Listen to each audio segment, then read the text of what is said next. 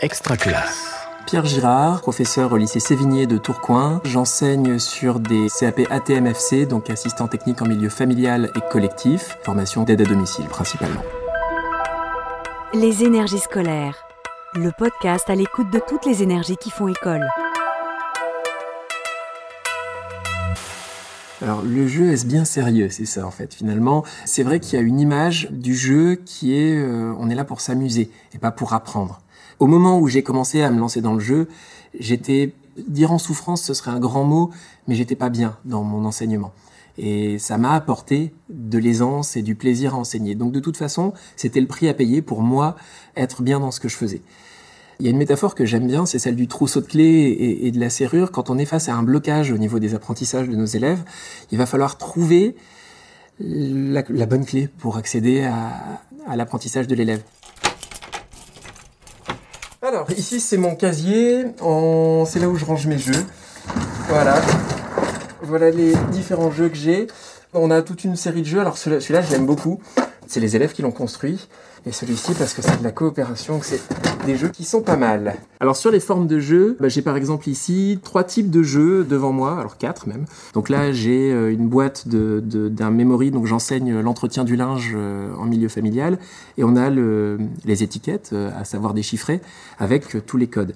Et donc ça, c'est le, genre de jeu que j'aime beaucoup parce que ça peut aussi bien arriver sur une introduction de cours que sur euh, de l'évaluation de connaissances, que sur de la différenciation pédagogique avec deux élèves qui termineraient avant. Ça leur permet d'aller réviser des choses qui sont plus difficiles pour eux. Un des avantages du jeu, c'est qu'on va pouvoir travailler non seulement sur des connaissances et des compétences, mais aussi sur des savoir-être et de la cohésion de groupe. Et j'avais à tout prix envie de trouver un jeu collaboratif. C'est un jeu qui se joue avec euh, donc ce plateau on jette les dés, on fait un 4. Le 4 correspond à une question sur euh, les sciences de l'alimentation. Et donc là, on est sur une question théorique. Je leur pose la question théorique. S'ils répondent bon, ils vont avoir le droit à un petit jeton 3D qui euh, représente euh, la team ATM, donc mes élèves, et puis ils vont pouvoir se placer dans la cuisine. Le premier groupe qui a envahi la cuisine, qui a réussi à avoir un maximum de plans de travail, aura gagné. Quand on se met à la, production de jeux, c'est très agréable aussi d'avoir des jeux qui sont déjà construits. Et Mediasphere va permettre de présenter toutes les thématiques liées aux médias à nos élèves, donc euh, toutes les problématiques des réseaux sociaux, du temps consacré aux médias, de la propriété intellectuelle, avec lesquelles finalement nos élèves jonglent tous les jours et qui maîtrisent pas. Ce jeu est très agréable parce qu'au-delà de, donc on fait des équipes et au-delà d'avoir une équipe qui gagne, il y a vraiment des débats. Et pour terminer juste sur celui-là, dans les jeux, il y a quelque chose qui est très intéressant et qui a été particulièrement intéressant là avec euh, toutes les problématiques liées au Covid et au distanciel, c'est la création de jeux euh, vidéo.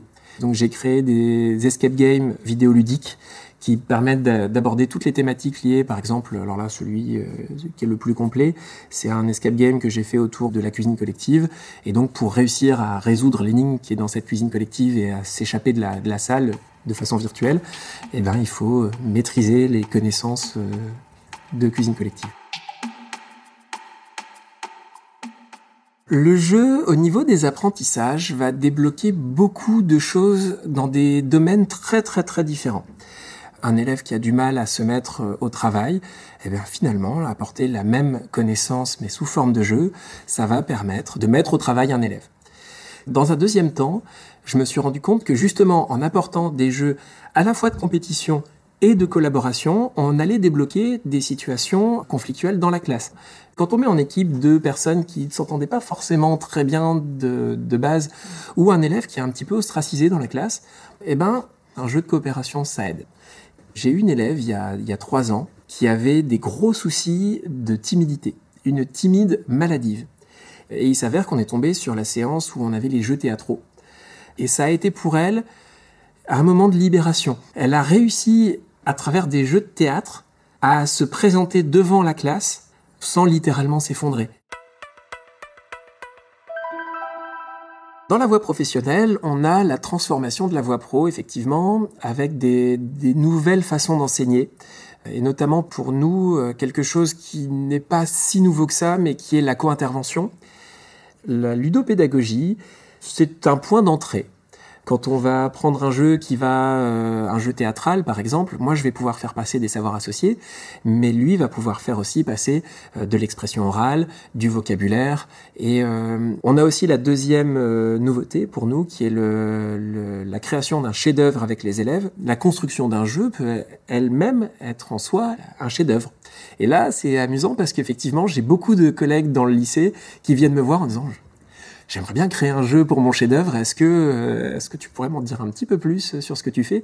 Et du coup, au sein de l'établissement dans lequel je travaille, on est en train de construire tout un pôle ludopédagogique pour justement pouvoir accompagner ces enseignants qui voudraient accéder au jeu à travers le chef-d'œuvre dans la, création avec euh, des formations, avec euh, un Fab Lab, avec euh, des bibliothèques de jeux, donc des ludothèques qui se situent au centre de documentation.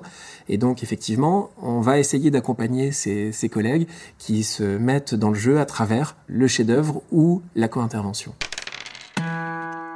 Je ne sais pas si je recommanderais la ludopédagogie à tous les collègues, parce qu'on a tous des façons d'enseigner qui sont différentes.